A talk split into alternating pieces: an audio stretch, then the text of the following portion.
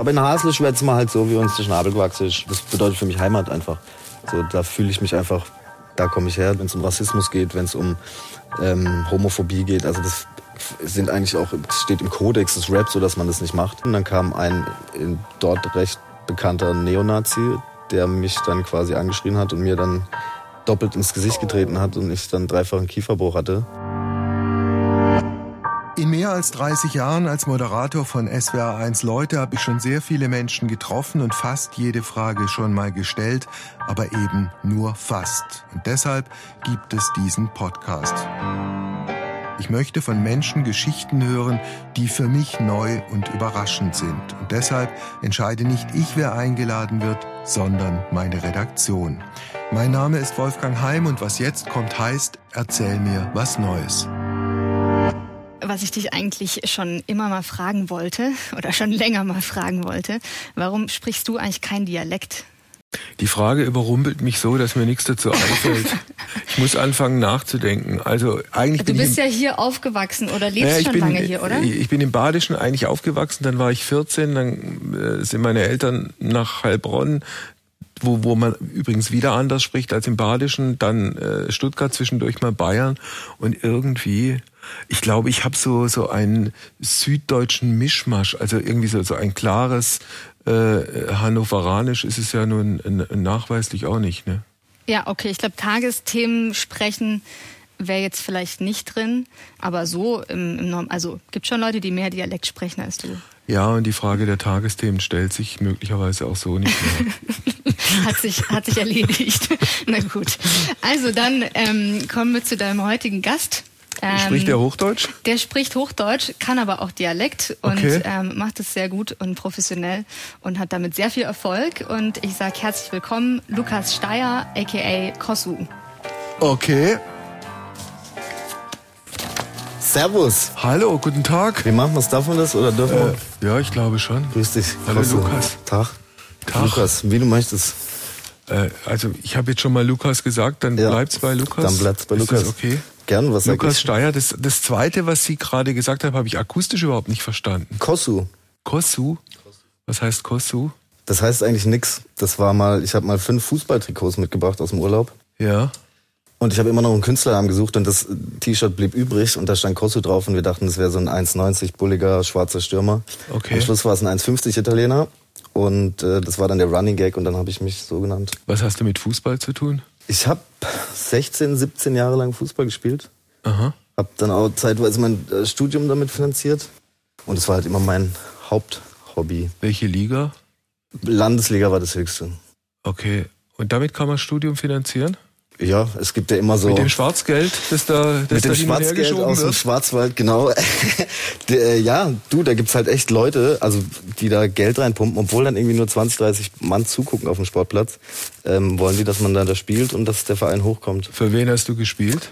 Äh, erst für den SV Haslach, dann für den SV Hausach und dann für den ASV Nordtrach das, das macht mich ja deshalb fast sentimental, weil ich bin ja in Offenburg groß geworden und Haslach und Hausach war immer so das erweiterte Naherholungsgebiet und in Gengenbach äh, gab es ein Freibad. Ja, in da Haslach aber auch, deswegen war ich immer in Haslach. Fußball, was hast du für eine Position gespielt? Stürmer. Gut. Ja, das war, ja, ich war schnell immer und mhm. dann konnte man echt oft Bälle vorschlagen und dann bin ich hinterher und habe versucht, den reinzuhauen. Warum hat es für die ganz große Karriere nicht gereicht? Das frage ich mich immer noch. Ja? Ich glaube. Antwort? Antwort glaube ich, dass man heutzutage direkt in so ein Fußballleistungszentrum muss. Ich glaube, so dieses Traum, ja. diesen Traum, den man hat, irgendwie im Jugendfußball im Dorf aufzuwachsen und dann von einem großen Verein entdeckt zu werden, ich glaube, es funktioniert nicht mehr. Äh, ich fange jetzt mit diesem sogenannten Lückentext an. Ja. Soll ich eigentlich Lukas oder Kossu sagen? Mir ist es, ich, ich, ich bin hochflexibel. Lukas oder Kossu? Sag Lukas. Also, Lukas kennen viele als. Mhm. Sag doch lieber Kosu. Kosu kennen viele als. Kosu kennen viele als ähm, Internet, Instagram Creator, Musiker, Comedian. Ja. Okay, äh, das wird ihm nicht ganz gerecht, denn eigentlich sieht er sich selbst viel lieber in der Rolle des Ähm, schwierige Frage, weil ich mich gar nicht in der Rolle sehe, weil alles, was ich gerade bisher mache oder das, was jetzt gerade aktuell am meisten passiert, ähm, passiert ziemlich neu. Deswegen finde ich gerade noch meine Rolle. Aber okay. mir gefällt die Rolle eigentlich im Moment sehr gut. Lass uns diesen Lückentext zu Ende bringen. Ja. Hätte man seinen Schulfreundinnen, äh, Schrägstrich Freunden damals erzählt, dass er einmal in eine Talkshow eingeladen wird, dann hätten sie hätten das wahrscheinlich äh, unterschrieben. Es gab eine Frage in meinem in der Abi-Zeitung, äh, ja. wer wird als erstes reich und berühmt? Und da wurde ich glaube mit 100 Prozent gewählt, weil ich immer schon irgendwie so ein bisschen Mittelpunktkind war. Aha. Also die hätten das vielleicht schon vermutet. Äh, was heißt immer schon im Mittelpunkt?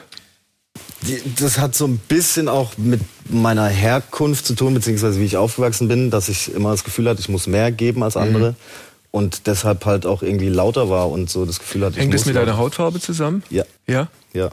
Erzähl ein bisschen was über deine Familiengeschichte. Meine Familiengeschichte fängt in Haslach, also ich bin in Zell am Hamersbach geboren, ist ja auch ja. von Gengbach. Ja, ja. Ähm, als Sohn einer deutschen Mutter, die wiederum polnische Eltern hat, also meine Oma und Opa kommen aus Polen. Mein Vater kenne ich nicht, habe ich nie kennengelernt.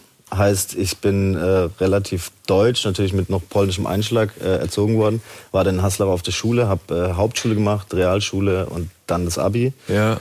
Und war aber immer so der Einzige auch an der Schule mit dunkler Hautfarbe. Und, äh, war deine Mutter alleinerziehend? Ja.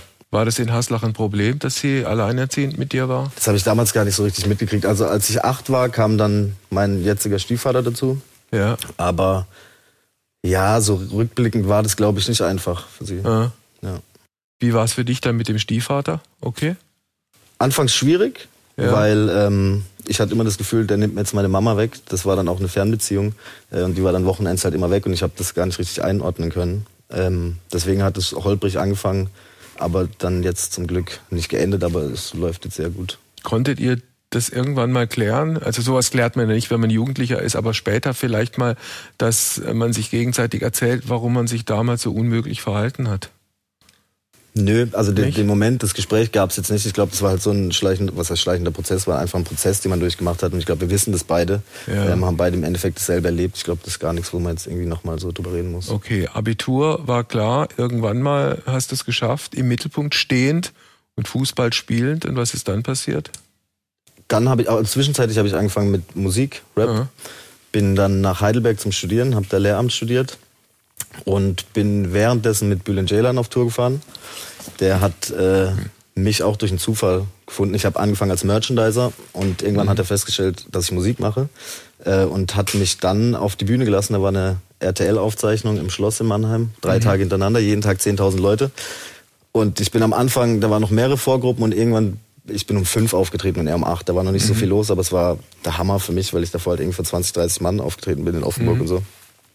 Und er meinte dann am Abend, hey, das war cool, macht das doch bitte die nächsten Tage vor mir. Und dann waren halt wirklich im Mannheimer Schloss vor 10.000 Leuten, die Sonne geht gerade unter. Äh, und ich durfte meine Tracks spielen und dann meinte er, macht das doch immer. Und dann war ich vier Jahre mit ihm auf Tour. Das hat dich dann so angefixt, dass du dein Lehramtsstudium, äh, unterstelle ich jetzt mal, geschmissen hast? Nee. Nicht? Also nee, ich habe es aber verlängert. Also Echt? ja, okay. ich habe sieben Jahre insgesamt war ich dann da. Hast du es fertig gemacht? Hab's fertig Gratulation. gemacht. Vielen Dank. Ja. Okay. Genau. Bist du dann ins Referendariat gegangen? Nee. Warum nicht? weil ich immer noch und immer noch versuche, also das Künstlerische war immer schon mein Ding. Ich habe gefühlt nie so für so einen 9-to-5-Job, das wollte ich nie. Und ich wollte schon immer quasi mein eigener Chef sein und machen, was mir am meisten Spaß macht. Deswegen hatte ich das quasi so als Backup und äh, versuche seitdem trotzdem das künstlerisch zu schaffen. Ist es für dich so diese Sicherheit im Hintergrund zu wissen, wenn äh, künstlerisch das irgendwie nicht funktionieren sollte, äh, Lehrer äh, wäre immer noch eine Option? Ja, definitiv. Also ich arbeite auch noch aktuell an der Schule. Da okay. bin da auch eingestellt als Ganztagspädagoge, jetzt nicht als Lehrer, weil da wäre es ein bisschen schwierig, weil ich äh, viele Sachen nebenberuflich jetzt halt mache und dann auch äh, weg muss. Aber meine Schule ist da super kulant und die lassen mich dann auch immer andere Sachen machen. Aber wäre auf jeden Fall eine Option. Was also ist das für eine Schule und was machst du da? Es ist eine Ganztagsschule, eine Gesamtschule und ich bin da quasi als Erzieher, Pädagoge. Ich betreue gerade eine erste Klasse und bin quasi den ganzen Tag mit denen und was machst du da äh, anders als ein Lehrer äh, macht? Nein, ich mache jetzt, ich habe jetzt während Corona auch Unterricht gemacht, weil die Lehrer zeitweise gar nicht an die Schule durften. Ja. Aber ich betreue die halt mehr. Ich spiele mit denen, ich äh, gucke, dass nichts passiert. Ich versuche mit denen zu quatschen und denen halt eine gute Zeit zu machen. Ja. Ja. Und dann die Kunst, die eigentliche große Liebe ja. im Leben von Lukas. Krass. Kosso. Ja. ja, wir haben uns auf Lukas geeinigt. Und dann habe ich gesagt, doch Kosso. Stimmt. Ja. Dann bleiben wir jetzt doch bei Kosso. Oder sollen wir wieder auf Lukas umswitchen? wir können auch ein bisschen wechseln, dann kriegen die Leute beides mit. Äh, wenn, wenn du sozusagen jetzt ein Anforderungsprofil jemanden auf den Tisch legen müssten, der als Agent, keine Ahnung, Künstler äh, vermittelt, was würdest du dem in drei, vier Sätzen sagen, damit er weiß, was du für einer bist? Ich bin Entertainer, Künstler, der Musik macht, aber auch Comedy und ja, sich ja, so würde ich das sagen. Was, was für eine Art von, von Musik? Äh, Rap, Deutschrap. Und was für eine Art von Comedy? Ähm, ich glaube, man nennt es mittlerweile Internet-Comedy. Ich mache Reels, heißt es. Äh, ich mache so kleine 30 Sekunden und pack da quasi Witze rein oder ich spreche, also ich mache verschiedene Dialekte, die ich nachspreche. Okay. Und äh, pointiere die dann am Ende noch. Ja. Du hast uns auch was mitgebracht äh, musikalisch. Ich ja. habe keine Ahnung, was es ist, wir einfach mal Hör mal reinhören. Einfach mal rein, ja. Gut.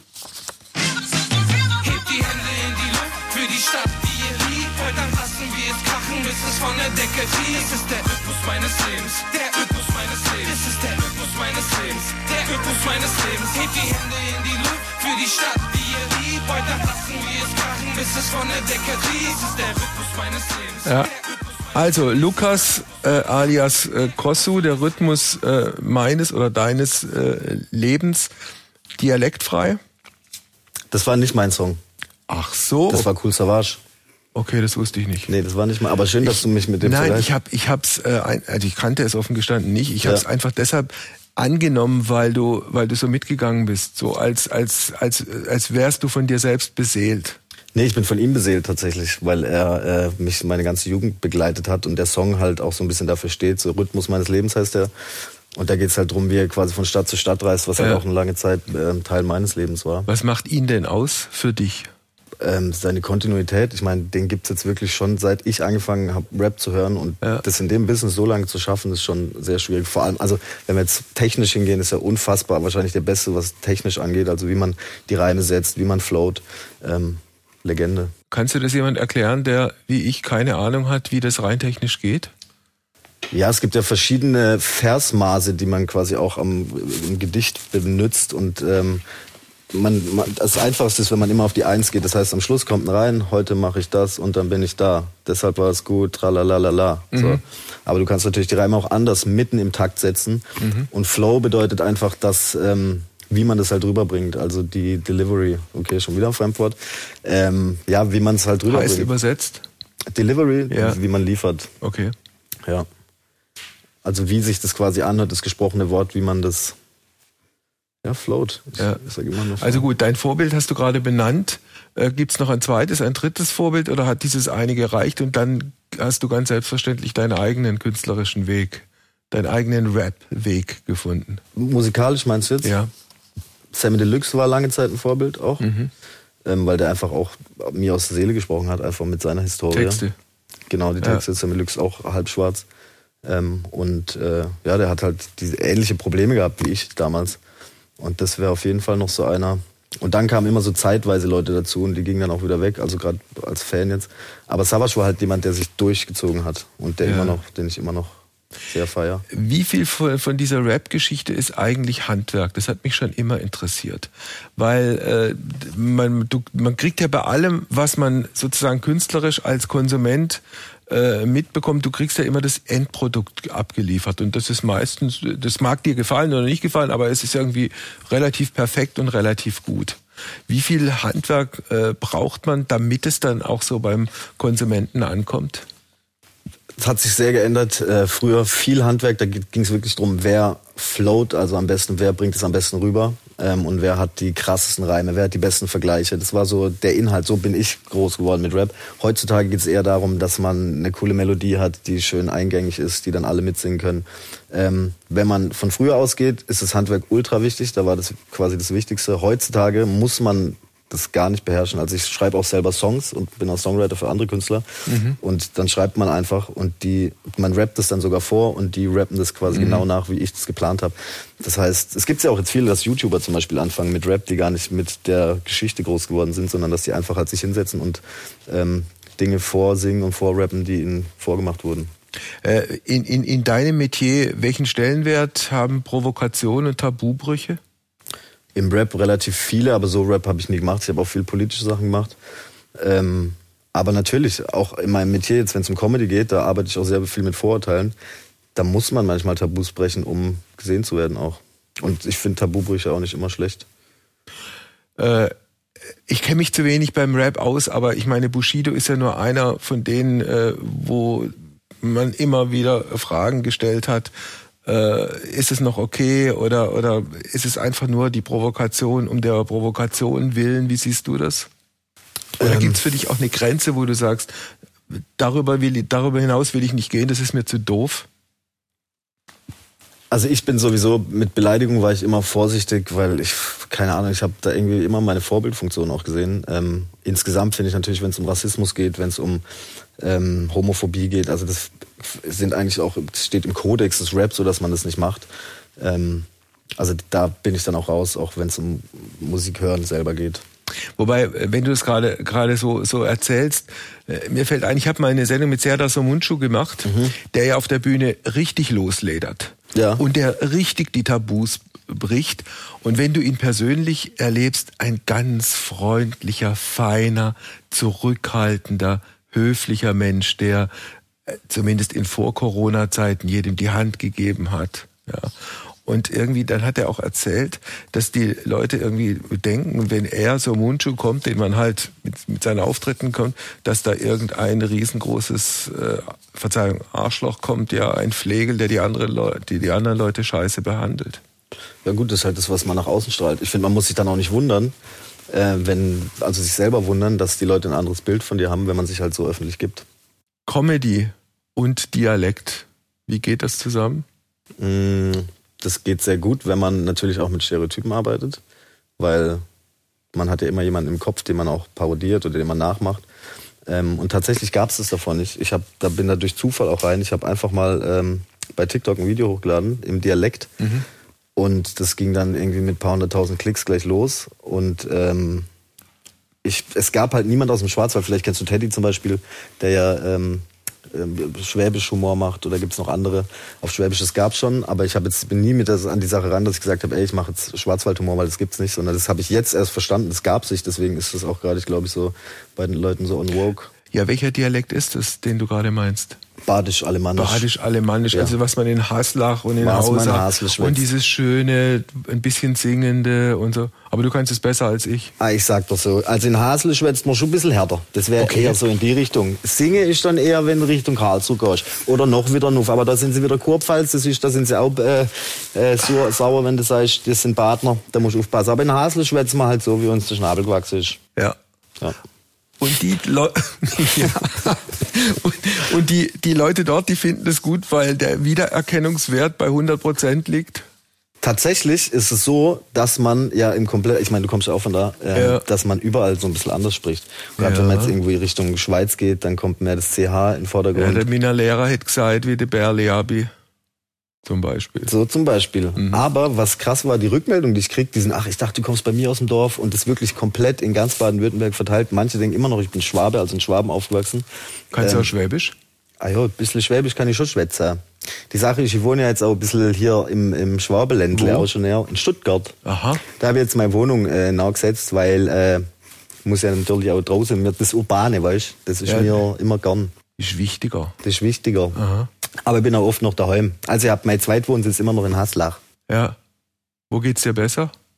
Ähm, ja, also zu Hause geht's mir besser, auf jeden also Fall. Also in Haslach? Ja, also ja. das bedeutet für mich Heimat einfach. So, da fühle ich mich einfach, da komme ich her, da bin ich dann. Aber so jobtechnisch und so und alles, was das angeht, ist natürlich die Großstadt besser.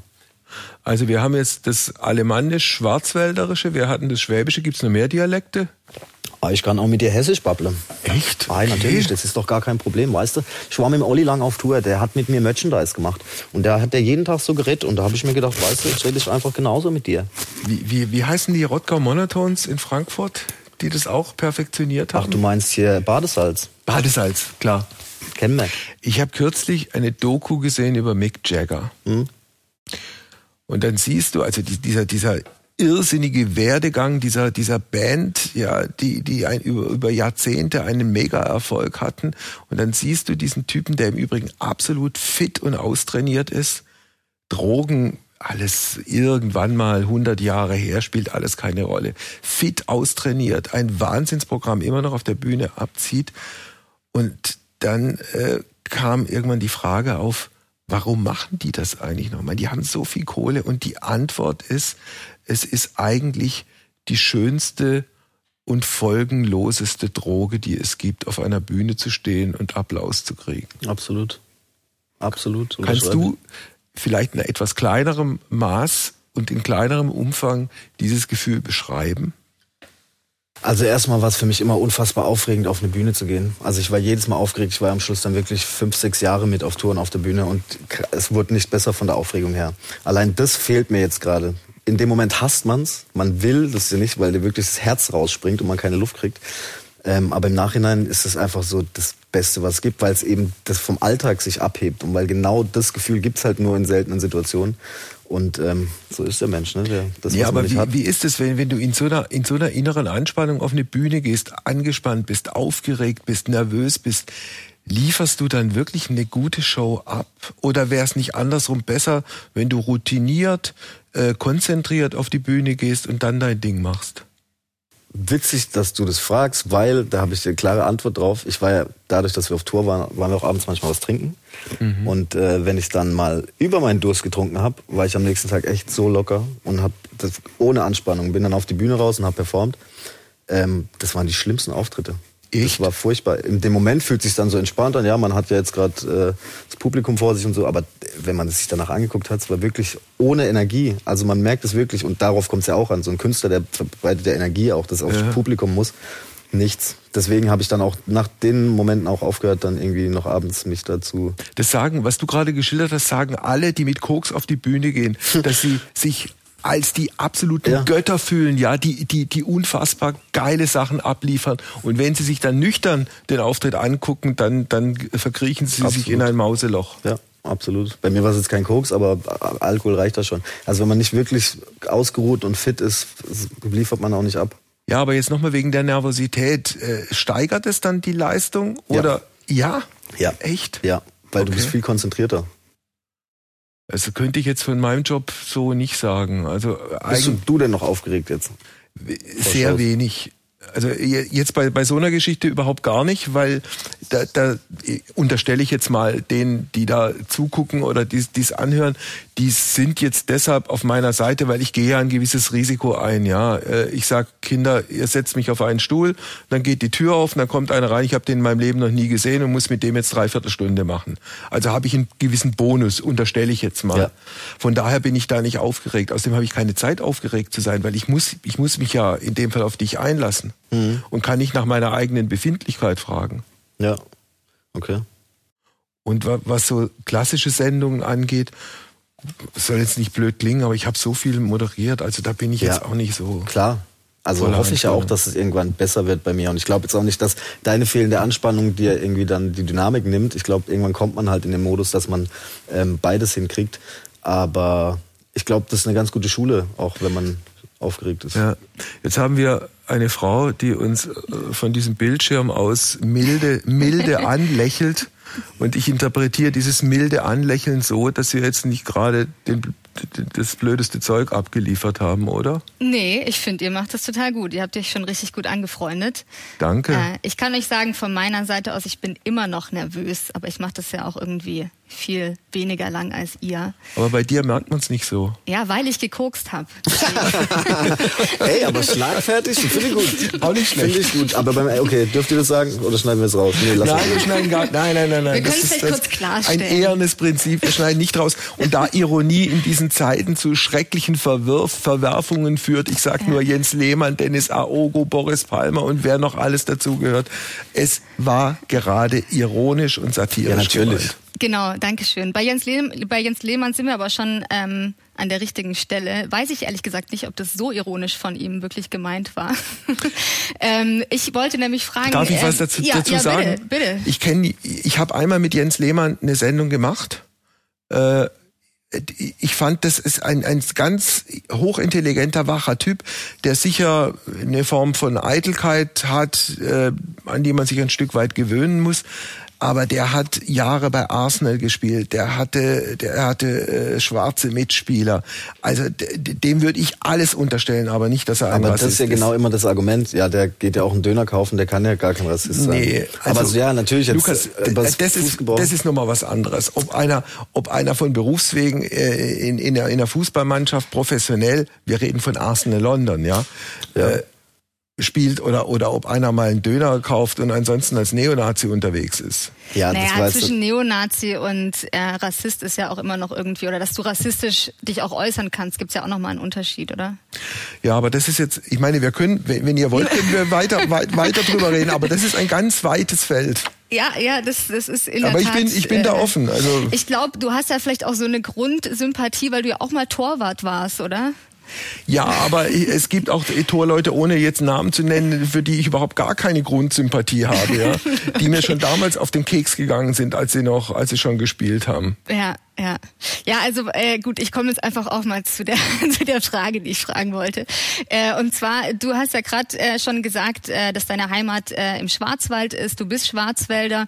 Äh, du fühlst dich dort verwurzelt. Du hast eine äh, vielleicht noch Einflüsse deiner deiner polnischen Mutter. Ähm, Trotzdem, wenn dir Menschen auf der, auf der Straße begegnen oder das erste Mal ähm, im beruflichen Kontext auch begegnen, sehen sie ähm, als erstes erstmal eine Person of Color und du wirst dementsprechend gleich mal irgendwie in eine, in eine Kategorie gesteckt. Vorhin meintest du auch, dass die, dass die Texte von Sam Deluxe für dich äh, berührend waren, der ja auch äh, eine Person of Color ist und ähm, dass du, du hast letztes Jahr hast du ein, ein Lied rausgebracht, das ziemlich durch die Decke gegangen ist, ähm, in dem du dich in die letzten Minuten des Lebens von George Floyd reinversetzt hast. Das, ähm, also für alle, die es noch nicht gehört haben, äh, das geht wirklich unter die Haut. Ähm, wie hast du äh, Rassismus erfahren, als du im Schwarzwald groß geworden bist? Ähm, ja. In Haslach. In Haslach. Ja, also es gab verschiedene Situationen, die so ein bisschen ähm, herausragend waren. Gerade am Fußballplatz oft, dass einfach äh, die N-Bombe gedroppt wurde oder dass einfach ja, rassistische Äußerungen gab, einfach auch im Eifer des Gefechts, wo ich jetzt natürlich auch nicht sagen würde, dass das alles Rassisten sind, aber die Sprüche waren einfach, äh, die gingen da ziemlich locker von der Zunge. Also ähm, bei Jugendspielen, was dann von außen ja. kam, von den anderen Eltern beispielsweise. Zum Beispiel, ja. ja. ja. Ähm, und dann zum Beispiel beim Realschulabschluss gab es eine Situation, da war dann quasi eine inoffizielle Abschlussfeier, die von äh, Mitschülern gemacht wurde. Und da hieß schon, ich darf nicht kommen. Und dann bin ich aber trotzdem hingegangen.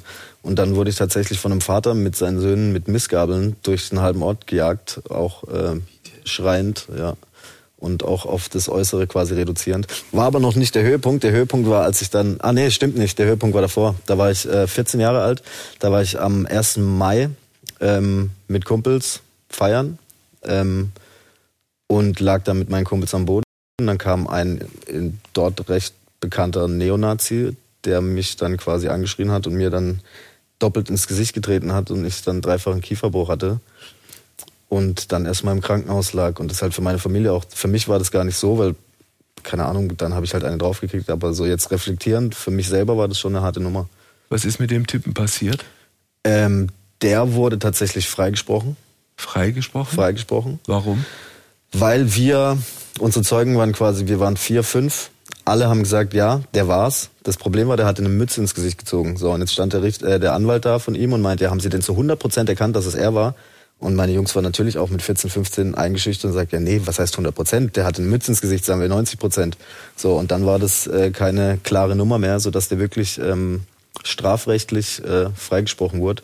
Das Gute war, dass äh, zivilrechtlich war ein Kumpel, der nicht geladen wurde, der aber dann wusste, dass er, was er dann sagen muss, dass er eben zu 100 Prozent ihn erkannt hat. Ähm, aber da sind, ist ja auch immer so, wie hoch man das ansetzt. Da sind wir wenig Geld zivilrechtlich rein, weil man hätte es ja selber zahlen müssen dann. Aber du hast einen Schadensersatz von dem gekriegt? Ganz wenig. Es mhm. waren, glaube ich, um 1000 Euro.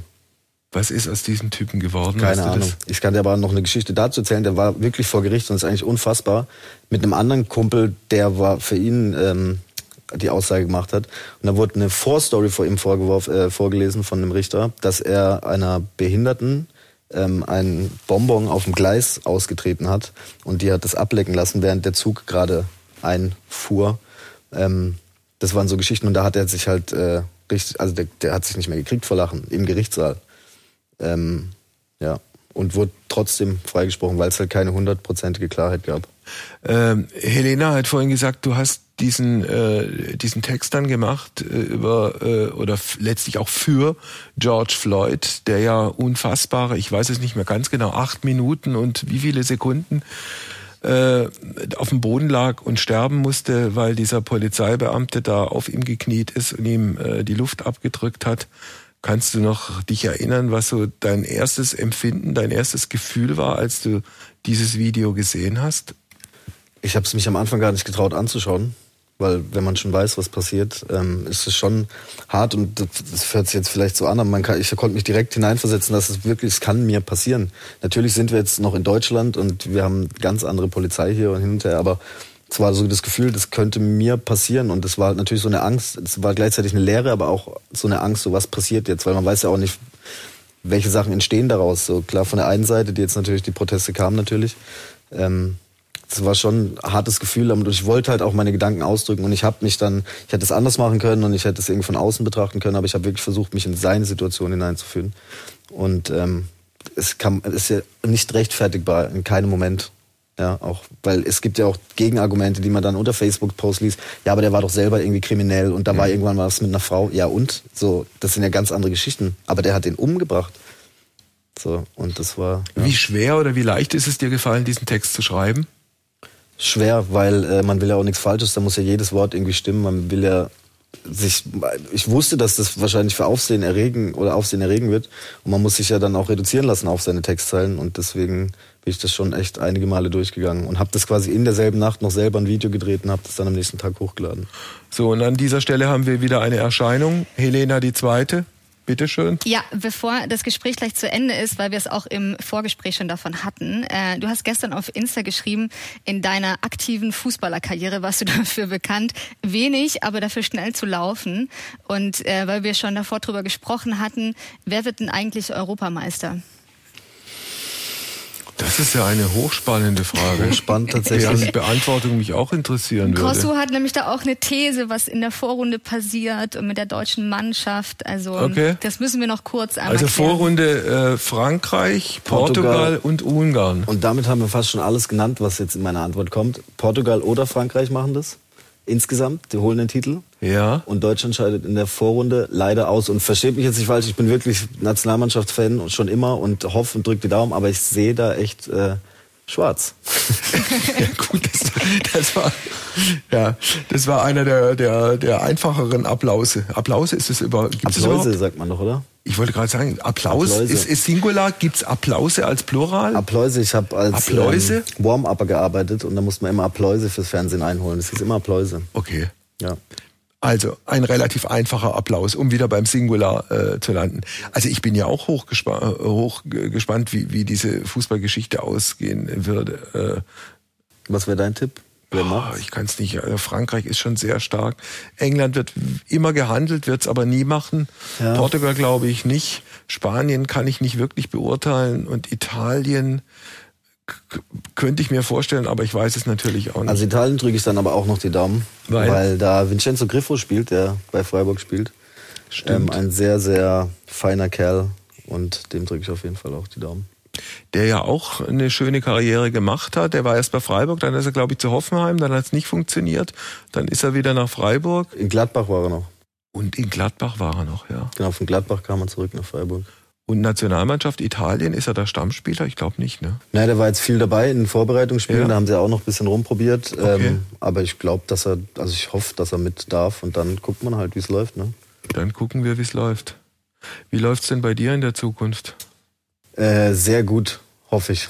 nee, also da stehen jetzt ein paar Sachen an. Ähm, gerade auch vielleicht kann man auch mal im Fernsehen machen oder auch gerade neue Formate, die man online präsentieren kann. Musik kommt jetzt auch ganz bald neue raus und ähm, ja. Und die Bühne wird irgendwann auch wieder bespielbar Hoffe sein ja. nach Corona hoffentlich mit doppelter Nervenanspannung, weil du ja entwöhnt bist. Ja, bestimmt, ja. ja. Und die Schulgeschichte bleibt ja als Sicherheitsbackup immer noch. Und als Wohlfühlfaktor einfach, um von diesem ganzen Medienalltag wieder runterzukommen und die wahre, echte Welt. Das freut deine Schülerinnen und Schüler. Hoffe Wohlfühlalltag. Ja. ja, genau. ja, okay. Mal so, mal so. Danke, dass du da warst. Ich danke dir, dass ich da sein durfte. Alles Gute. Mach's gut. Ja. Dir auch. Ciao. Ciao. So. Na? Na, Wie war's denn? gut war's, schön Ja? war's. Ja, einer der Fälle, wo man jemanden sieht oder ich jemanden gesehen habe, ihn gesehen habe, er mich gesehen habe und es ist irgendwie nach zwei, drei Sekunden klar, dass es funktioniert. Dann gibt's einen gemeinsamen Einstieg Fußball, der, äh, auch wenn Fußball jetzt nicht die Welt verändert, doch irgendwie ein Gespräch dann erleichtert. Und Ja. so sind wir, glaube ich, relativ, relativ schnell auf, ein ganz, auf eine ganz gute gemeinsame Ebene gekommen. Ja. Gab's was, was du dich nicht getraut hast zu fragen? Nee. Nee, war eigentlich ziemlich offen so in seinen Antworten auch, ne? Ja. Ja. Applause klingt aber immer noch falsch.